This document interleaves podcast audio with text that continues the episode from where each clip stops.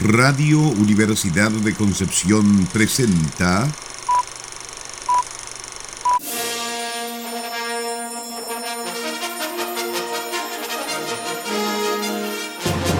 De película.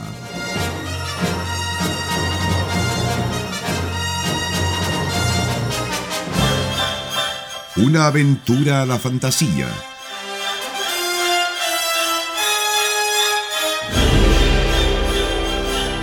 un paseo por las imágenes que guardan tu memoria.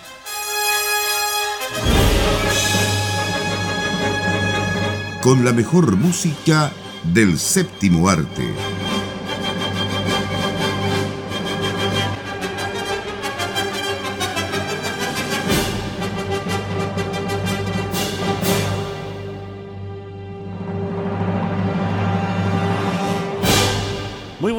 Estimados auditores y auditoras de Radio Universidad de Concepción.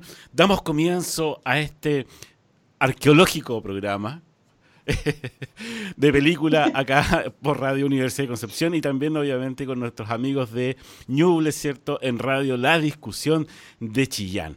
Tengo que eh, saludar acá a mis arqueológicos amigos también. Sara, ¿cómo estás? Nico, ¿Cómo estamos? Hola. Me siento un poco momia. sí, vamos a hacer un programa con música de piedra. Algo así, algo así. Ah, tengo, mis mejores, tengo, mis mejores, caracolas para el acontecimiento.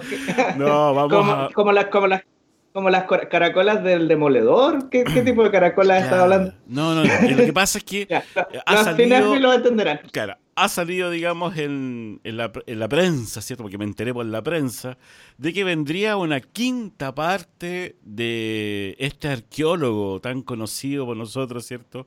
Que es Indiana Jones. ¿Han, leído algo ustedes? Sin comentarios, ¿no? Se acabó el Yo programa. No sé, sí. Bien. A ver, espera, dejémoslo ahí, dejémoslo ahí, pausa. ¿Ya? Estamos en Radio Universidad de Concepción, 95.1 FM. Estamos también a través de Radio La Discusión de Chillán en el 94.7 FM. Y recuerde que, eh, como parte de Radio UDEC, nos encuentra en la página web, donde están, por supuesto, todos nuestros, eh, nuestros programas alojados, los podcasts, y a través de redes sociales en Facebook, Twitter e Instagram. Y como programa de película, en Facebook e Instagram. Ahora sí. ¿Qué decir respecto a esto, Indiana? Lo primero que debo decir es que yo no sé si considerarla una quinta parte, como tú dices, Felipe, o una 4B. Es, por ahí quiero empezar. Ya, pero lo que pasa es, claro, eh, tuvimos una cuarta parte, ¿cierto? Que fue El Reino de la Calavera de Cristal. Y que lamentablemente, eh, para variar un poco, no gustó a los eh, seguidores de esta franquicia que creara por allá en los años 80 eh, Lucas y Spielberg. Ellos son los creadores, digamos, de esta historia, que tuvo una serie también que fue muy exitosa, Las Crónicas del Joven Indiana Jones, ¿cierto? Y que en eh, ese momento era una de las series más caras que se había hecho para la televisión. Hoy hablamos de estas series que son de, una producción cinematográfica, probablemente esa fue una de las que inició mucho antes, digamos, de que se diera toda esta ola de grandes producciones para la televisión. Eh, estamos hablando de fines de los años 80, ¿te fijas? De tener un presupuesto que fuese el de una película y una gran banda sonora también.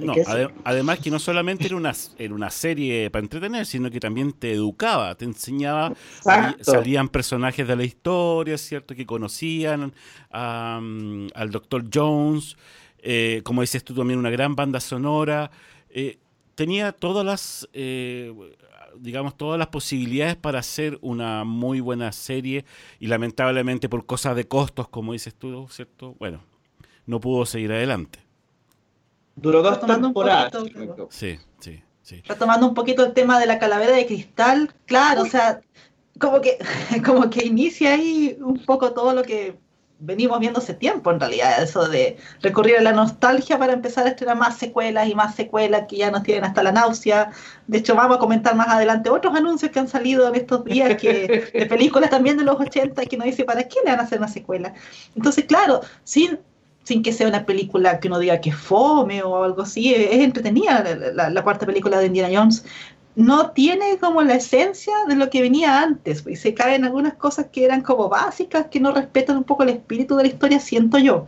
O sea, hay ese final con los aliens que después en algún momento Spielberg confesó que había sido la influencia de George Lucas que estuvo ahí diciéndole, verbome esto. Entonces, eso afectó bastante la película tiene cosas buenas, como que, que, hace el cierre de la relación con Marion, por ejemplo, que es algo que, que había comenzado el año 81, como sabemos, Indiana Jones va pasando de amante en amante, eso es parte de su personaje, pero que haya habido un, círculo, un cierre ahí, fue bonito, independiente de cómo haya sido este personaje que sea del hijo de Indiana Jones, que ya también entra en otra discusión. Y, y, uno se plantea ahora cuál va a ser la premisa de la quinta película, porque uno entendía que ya en ese momento ya había sido un cierre. Tenemos que recordar que Harrison Ford ya tiene casi 80 años. Es un abuelito. Es un abuelito. Pero yo dije, yo dije fuera del micrófono, lo eché al agua, ¿cierto? En la segunda película, El Templo de la Perdición, él casi no actúa. Tiene muy pocas apariciones porque la mayoría de las escenas de acción las hizo su doble. Así que yo creo que perfectamente puede funcionar, digamos, de otra forma pero fue por comillas problemas de salud. Sí, claro. Eh, pero sabes qué, a mí me pasa algo también que me preocupa respecto de cómo se va a enfrentar eh, eh, esto, digamos, esta vuelta, este retorno. Por eso hablaba de una parte 4B. Tengo toda la sensación de que lo que debiesen hacer es eliminar, así como convertir en una especie de película no canónica la, la calavera de cristal de manera oficial. Eh, por otro lado, esta, última película ocurría en la posguerra. Ya los enemigos no eran los nazis, sino que eran los rusos. era otro tipo de ambientación donde también fallaron bastante a respecto de, cómo ambientar, por ejemplo, Sudamérica. Eh, pero cambiaron muchos elementos como bien esenciales de la película. Y ahora se supone que debiese haber un salto atrás. Se habla de que el escenario de esta película vuelve a los tiempos de la Segunda Guerra Mundial. Entonces, con un actor que ya tiene 78 años, es difícil pensar en dar un salto atrás, ¿te fijas? Porque de alguna manera la, calavera de cristal también quiso recoger eh, esto de que Harrison Ford ya había envejecido. Ahora, afortunadamente está la posibilidad de los dobles, están los efectos especiales y ya vimos unos tremendos efectos de rejuvenecimiento en Irishman. ¿Eh? como para confiar en que algo bueno podría salir, pero de todas maneras genera como un poquito de desconfianza cómo voy a calzar todo esto dentro de la lógica que se ha ido desarrollando eh, en la saga Indiana Jones a lo largo de los años. Y no solo es complicado de pensarlo, yo creo que es absurdo, o sea, ¿para qué vas a hacer una película situándolo en una época en que el actor estaba muy joven? Si tu actor ya tiene casi 80 años, o sea, la idea, ojalá sacarle el, jugo a cómo está ahora, no sé si eliminar la calavera de cristal, porque igual dejó varias cosas que que podrían seguir si que hacen un buen guion.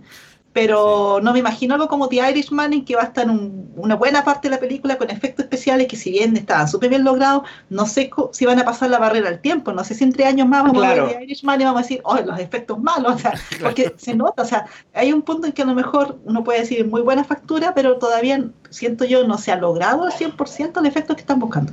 Entonces sería muy arriesgado hacer algo así. Eh, en cuanto a la historia ya, eh, yo me ahora ahora que estoy viendo y se los voy a y se las recomiendo además a ustedes y a nuestros auditoras y auditores, una serie que, que está en este momento en su segunda temporada en History Channel que se llama El Proyecto Libro Azul. Las historias de este proyecto han salido en varias películas en realidad. Y en una de esas es la de La Calavera de Cristal.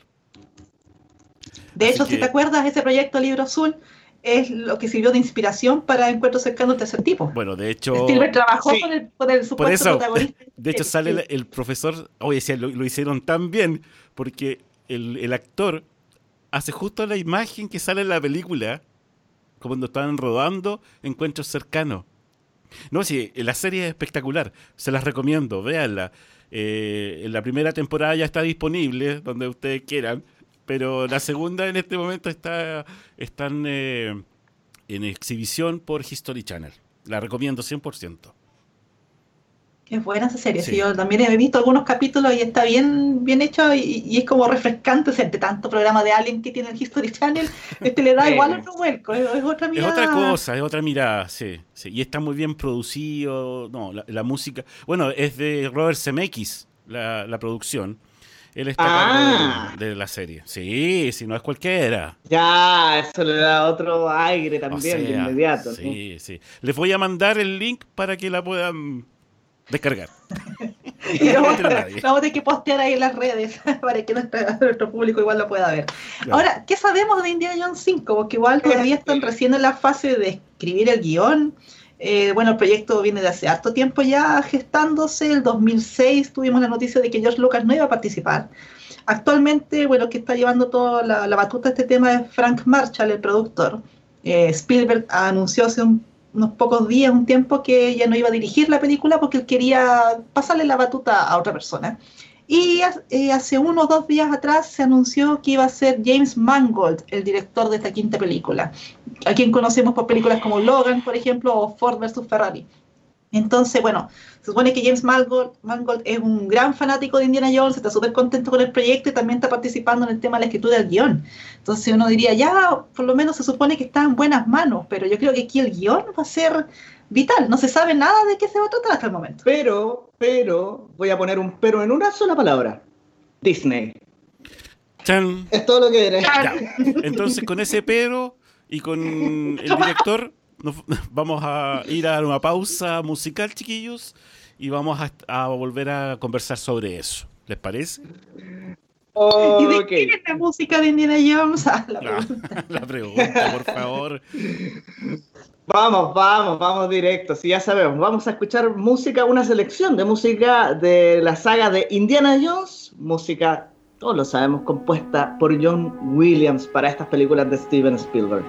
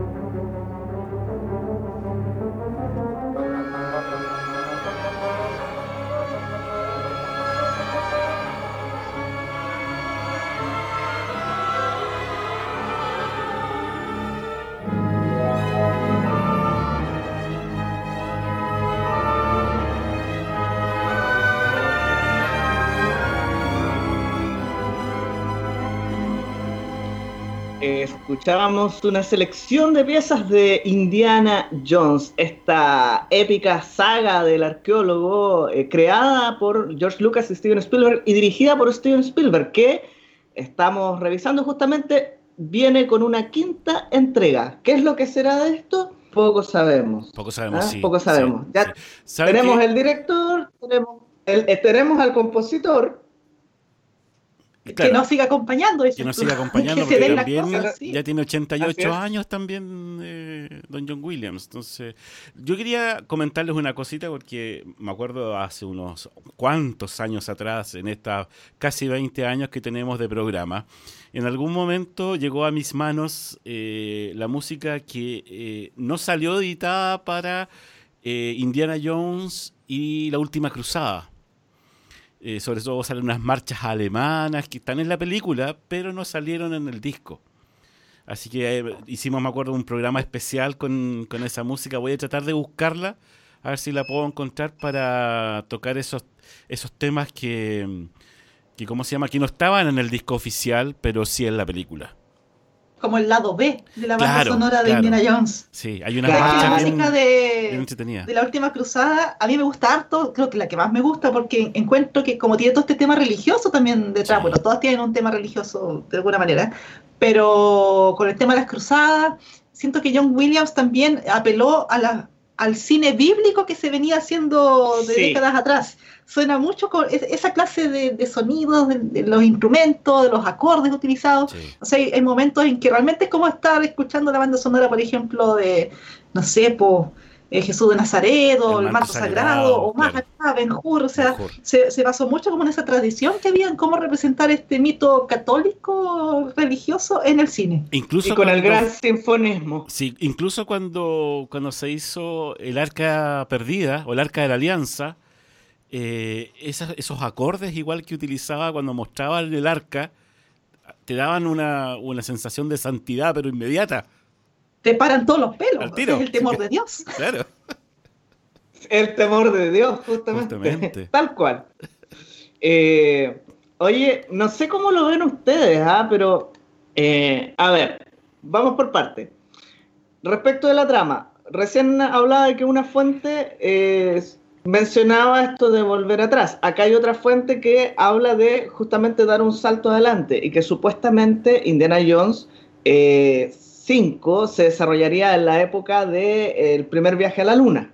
Esa es la otra posibilidad. Y, y sin embargo, las posibilidades de encontrar, digamos, el- los plot twists que hagan más entretenida esta película, lo- los McGuffin, ¿cierto? Eh, o el McGuffin de la película, eh, justamente parece que pudiera ser tomado de los elementos que ya existen dentro del universo de Indiana Jones. ¿Y a qué me refiero? A lo que ha salido en cómics, a lo que ha salido en videojuegos. Por ejemplo, eh, El Destino de Atlantis, ¿cierto? Fate of Atlantis, que es una de las historias favoritas de los fans, que es lo que debió haber sido eh, la cuarta película. Exacto, que tiene un cómic excelente además. Eh, la otra posibilidad es la máquina infernal, también hay una historia sobre el, Triángulo de las Bermudas, o sea, material, digamos, para hacer una buena historia con, elementos que ya han sido de alguna manera testeados y probados, hay. El tema es cómo yo los traspaso a, eh, otro contexto. Por ahí estamos bien. Otro tema. Eh, voy, a, voy a dejarlos ahí sobre la mesa nomás. En rigor, Harrison Ford todavía no ha confirmado su participación en la película. Ah, qué interesante. ¿eh? Se, acusa ahí un retraso eh, respecto de, todo lo que está ocurriendo por la pandemia, digamos, como que han cubierto el asunto eh, con, ese argumento, pero la verdad es que todavía no hay una certeza en su participación. Eso por otro lado. Mangold, nada que decir, para mí es un excelente director. Pero lo último que voy a tirar ahí, que fue lo que quedó dando vuelta después del último bloque, ¿cierto? Disney. O sea, Lucasfilm fue comprado por Disney, la franquicia pasa a Disney y eso implica un cambio de perfil. Creo que Indiana Jones se ajusta bastante más al perfil Disney, pero de todas maneras pudiera haber, digamos, eh, pudiera haber cierta, eh, cierta tensión ahí en algunos elementos. Ya, ahí está. Y uno, uno se pregunta, ¿Cuál Disney va a ser? ¿El Disney de los últimos Jedi, de la ciencia Skywalker, o el Disney de, Mandalorian, por ejemplo, o de los Avengers? El Disney ¿Con cuál Disney nos vamos a encontrar? el, equipo B, claro. El equipo B, ojalá. O sea, uno dice, claro, el, que, ¿cuál va a ser la visión que va a tener? O sea, el mismo que hizo la película de Han Solo, o el Disney que hizo Avengers Endgame, o sea, porque son, es como que fueran empresas distintas al final, pues es una manera muy distinta de cómo enfrentan estas tremendas franquicias que tienen en su poder.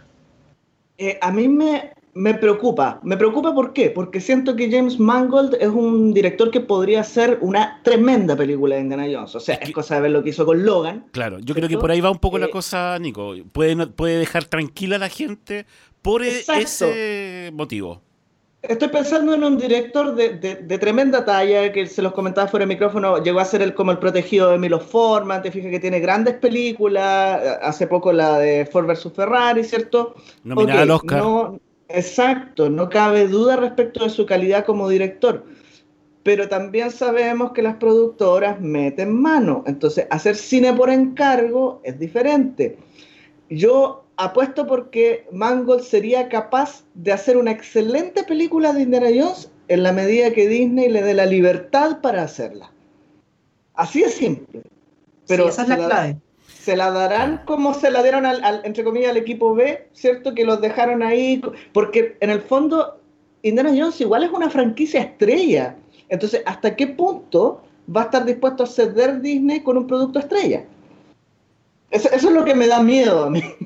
Estaba pensando en John Favreau, porque siempre hemos comentado que John Favreau hizo esta tremenda película del libro de la selva, que a mí me gusta muchísimo y logra mezclar a la perfección, siento yo, lo que era la película animada con partes del libro. Pero también le tocó hacer El Rey León, que tiene una visión completamente diferente de, del valor siquiera de la existencia de esa película. Entonces, como bien dices tú, eh, puede ser un excelente director, pero aquí también va a pesar mucho el enfoque. Por eso digo, ¿con qué Disney nos vamos a encontrar para este proyecto? Mira, yo voy a ir un poco en defensa de John Favreau. Yo creo que había tenía una pistola en la cabeza. Usted tiene que hacer eh, el, ¿cómo se llama? El lay action de El Rey León. Ya hizo el libro de la selva, ahora tiene que hacer esto otro. Yo creo y que, claro, pues es la productora. Claro, justamente. Claro. Puede haber sido obligado el pobre John Favreau. Es que un poco así, o sea, el cine por encargo, como te digo. Eh, no, es, lo mismo ver un Kenneth Branagh en un proyecto más personal eh, dirigiendo una obra de Shakespeare que ver un Kenneth Branagh dirigiendo eh, La Cenicienta, ¿te fijas? O Thor. de hecho, también, yo también ahora tengo mi, susto porque eh, dentro de un par de semanas se estrena la película de Artemis Fowl, que es dirigida por Kenneth Branagh y que es cine por encargo también para Disney, ¿te fijas? Eh, y es una saga de libros que a mí me encanta. Lamentablemente no la voy a poder ver en el cine, se va a estrenar por streaming, pero Eh, pero ahí yo también tengo un caso de un director que puede mostrar productos muy disímiles. Sí, Eh, según lo que se le pida, claro. Claro. Y quién se lo cómo pida se lo obligue. Claro. Exacto. Oiga, eh, hab- hablando un poco de eso del streaming, Nicolás, ¿o ¿ustedes saben cuándo llega más o menos Disney Plus a, a Sudamérica, a Chile específicamente? El próximo año. Ah, perfecto, ya. Sí, no yo hace le- falta harto para Chile, Sudamérica en general. Yo leí por ahí que, que podría ser que apareciera a fines de este año. Eh, probablemente hayan decidido adelantar por todo el tema de la pandemia, pero no antes de noviembre. Claro. en Pero el mejor de sí, los casos. pero falta harto, digamos, falta mucho Claro, tiempo. y, y yo, Y ya y yo- sin duda con el contenido bloqueado, ¿ah? Tampoco no creo que no llegue con la cartelera que tienen en Estados Unidos. claro, de, de Oh. todas formas. Bueno, y yo que- esperando para ver una película que se va a estrenar por ahí el próximo mes, ¿te fijas? Claro. O sea, ¿Qué va a hacer de ti? ¿Qué puedes no, hacer? pobrecita, pues seguramente no va a encontrar dónde poder verla. Eh, no, no oficialmente. No oficialmente. Chiquillos, va a vamos a la llegar de música. repente una carta aquí, ustedes están fomentando el trabajo de los bucaneros. Claro. Chiquillos, vamos a la música mejor. Y, y yo diré, yo diré discrepo, filibustero. Pero bueno. Vamos a la música mejor, tienes razón Felipe. Estamos revisando a propósito del anuncio de la quinta entrega de Indiana Jones, música de esta épica saga arqueológica de Lucas y Spielberg, con música compuesta por John Williams.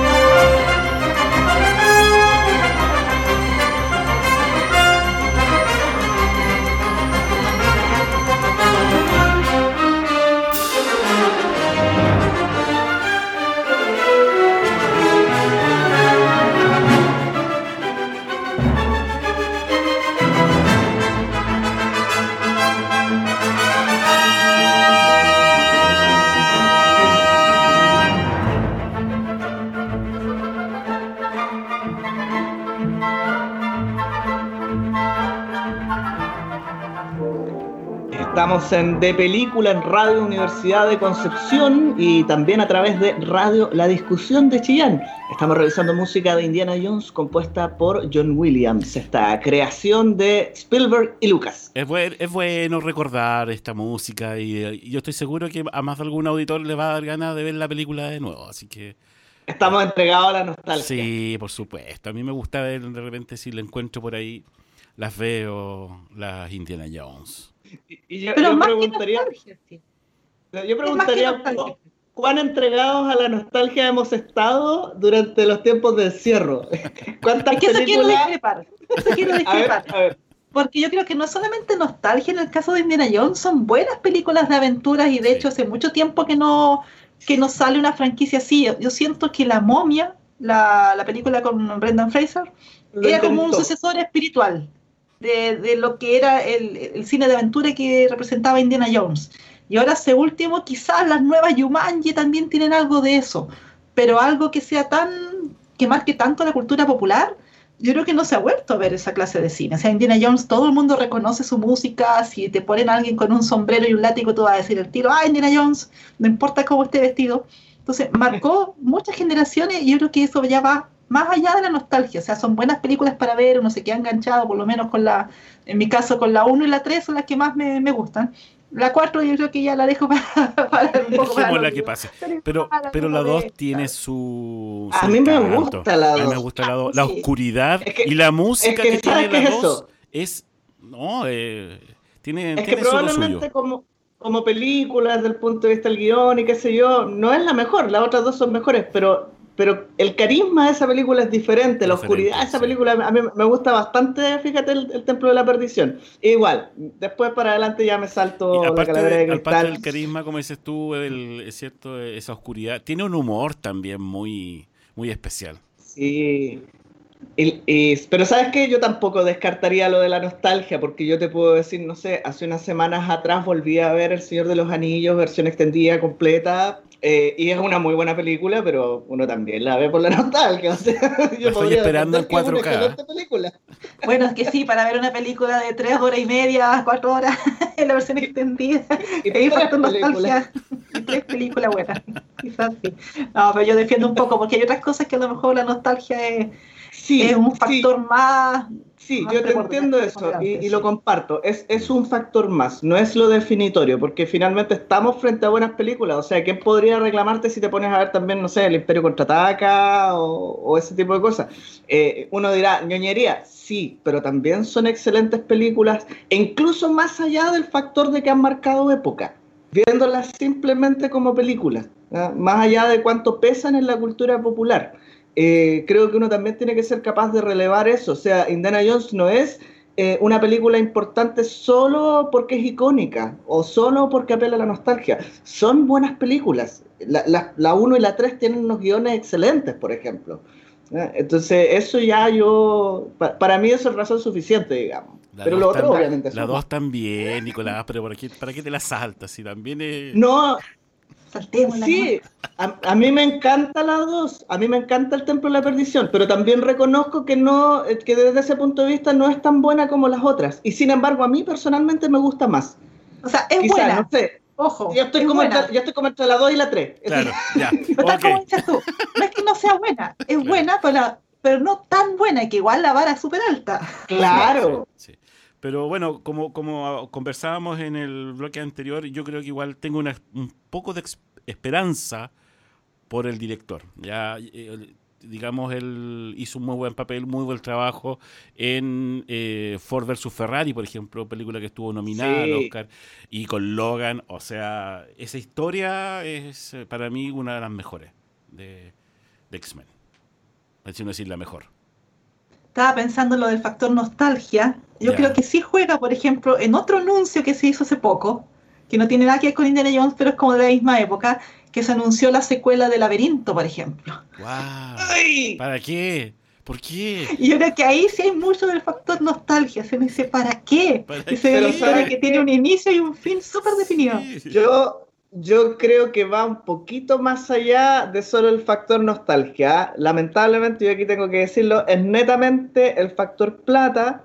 ¿En qué sentido? En el que Jim Henson, ya fallecido, que es el creador de, de los Muppets, ¿cierto? Del laberinto, del cristal encantado, ya tuvo un, el del cristal oscuro, perdón, nombre original, ya tuvo un revival a propósito de la serie que produjo Netflix con el cristal oscuro. Ya antes habían puesto en su parrilla, ¿cierto?, la película y ahora hicieron esta serie eh, que tuvo una recepción tibia, pero que de todas maneras reactivó esta avidez de los seguidores de Henson. Entonces ahí dijeron, aquí está la nuestra, démosle de nuevo con Laberinto. ¿eh? Pero eso es nostalgia. Eh, no es como lo diga, mm. oh, qué bueno, al fin va a salir esa secuela que yo llevo esperando tantos miles de años. Están apelando al, cariño que le tienen los seguidores a, la película que vieron cuando niños. O sea, sí, o sea, no solamente ocurre con Laberinto, o sea, ocurre con todas las secuelas que están saliendo, incluyo yo. Todavía estamos esperando lo de Doom, acuérdense. Hoy, Doom. Estamos poniendo todas nuestras fichas en los directores de las películas que se vienen. Si no, nuestras fichas se van a ir completamente al basurero. No van a tener ningún valor, ninguno. Oye, tía, hablando de eso, tenemos un encargo aparte, eh, de parte de cierto de la de Alumni Universidad de Concepción. Eh, Sarita. Cierto, cierto. En realidad más que un encargo es una invitación. invitación. Nos queremos invitar a todos ustedes, ya sea exalumnos o no exalumnos de la Universidad de Concepción, a que participen en la campaña Demos una buena señal que está organizando Alumni UDEC y consiste en entregar becas de conectividad a los estudiantes para apoyarlos, por supuesto, en todo este tema de la pandemia. Sabemos que no todos a lo mejor tienen acceso a conexión a Internet para asistir a sus clases, qué sé yo.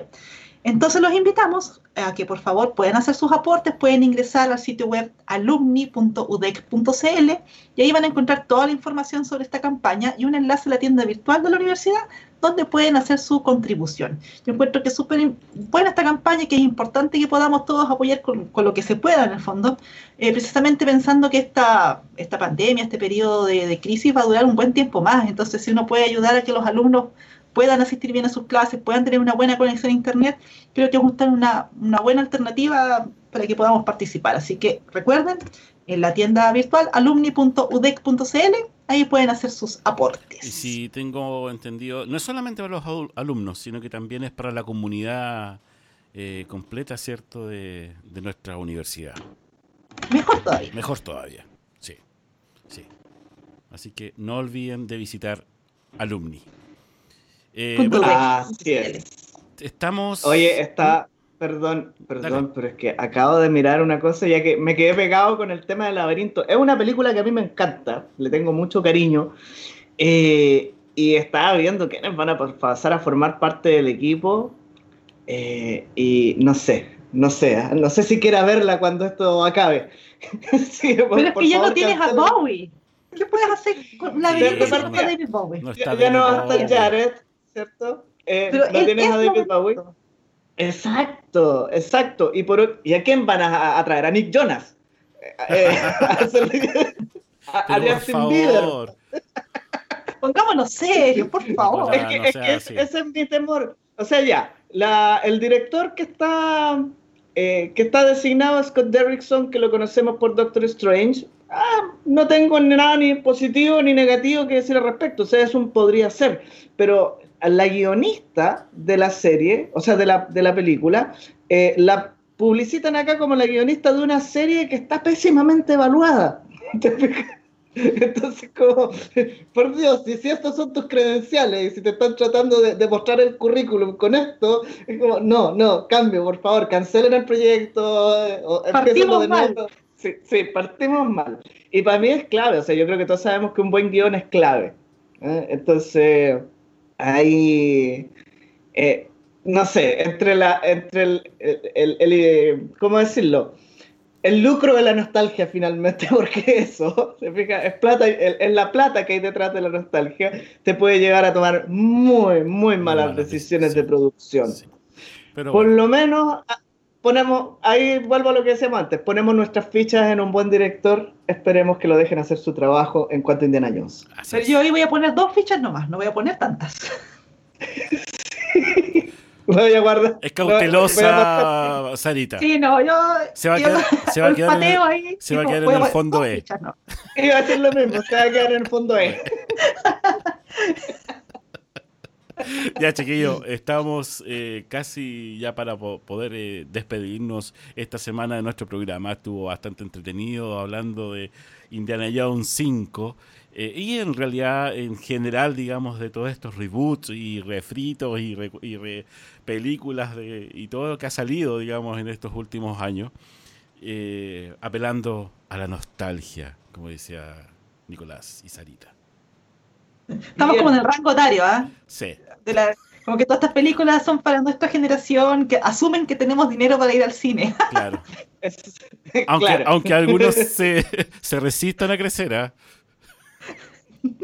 No sé, pero con ese chiste del fondo E, ya, eso es un chiste muy de viejo. Sí. Y, y- y alguien, y alguien que diga, reímos, así que- perdón, debo decir lo siguiente. Felipe, no debieses decir eso de que hay gente que se resiste a crecer considerando el mueble que yo sé que tienes a tu espalda en este momento.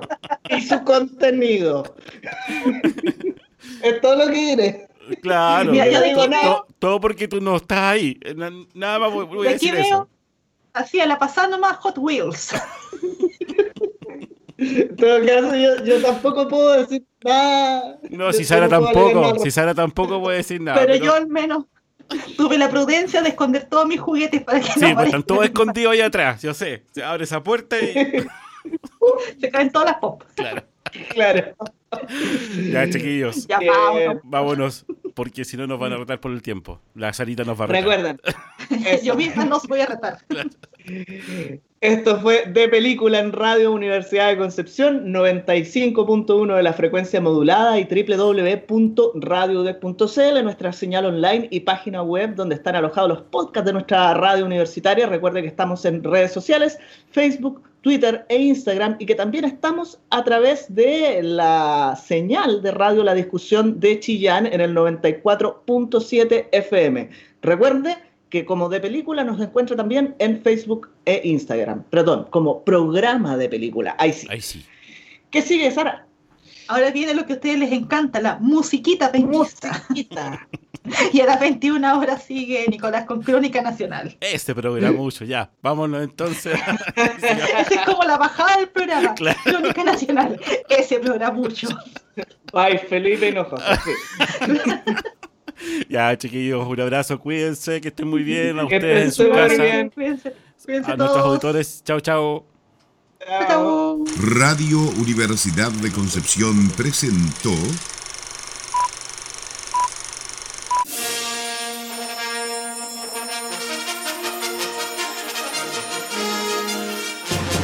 De película.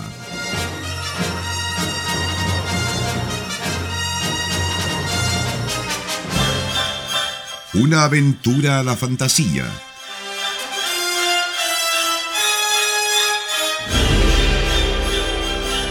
Un paseo por las imágenes que guardan tu memoria.